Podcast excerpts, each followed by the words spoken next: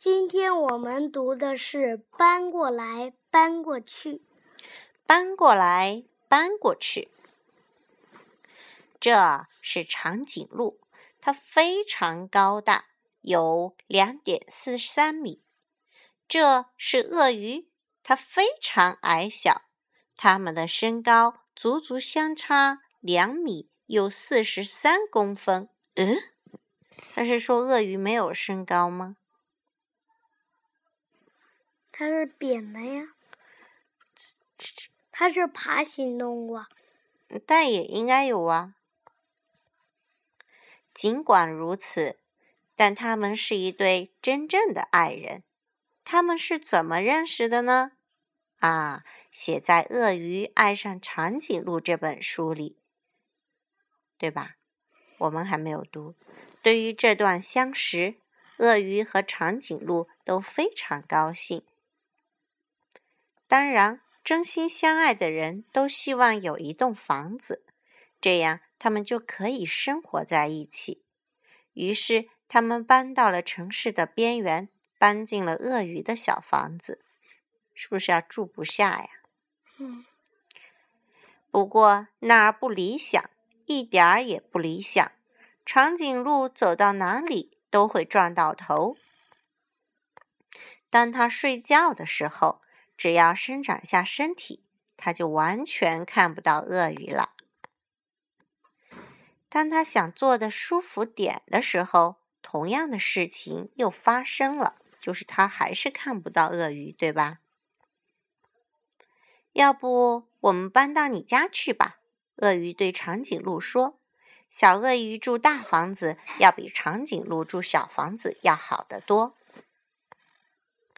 于是，他们搬到城市的另一边，搬进了长颈鹿的大房子。但是，住在那里也有很多困难，而且非常困难。鳄鱼怎么在这张桌子的边上吃东西呢？也许他想要一张高高的椅子吧。但是，鳄鱼又怎么坐上去呢？但是，他们可以改用一张比较矮的桌子。但是那又怎么适合长颈鹿呢？哎呦，真的好烦呢！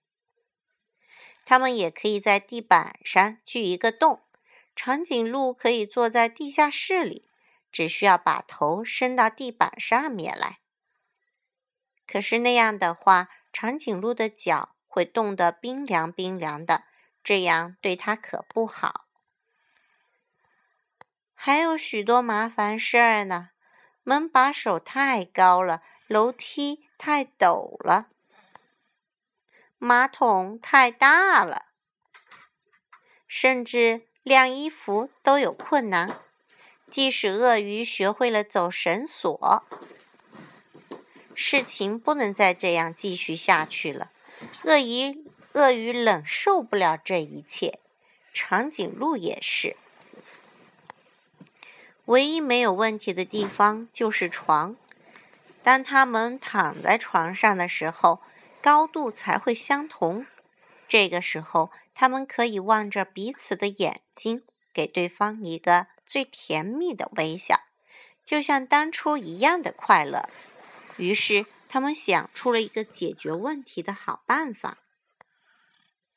第二天一早，阳光灿烂。鳄鱼和长颈鹿在花园里制定一项伟大的计划。他们开始挖一个巨大的坑。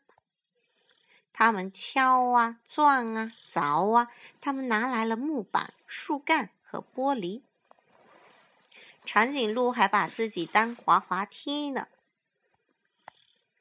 终于。每一样东西都洗干净、擦亮了。最后，巨大的水罐车开来了，往坑里装满了水。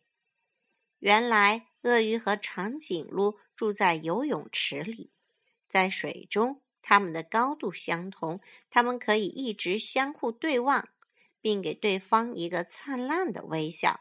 所有的问题都解决了，都被洗掉了。给彼此一个最甜蜜的、最灿烂的微笑，就是生活中我们能收到的最好的礼物。微笑代表着彼此相惜相融，就像故事里的鳄鱼和长颈鹿，他们为此做出的所有改善与努力，对吧？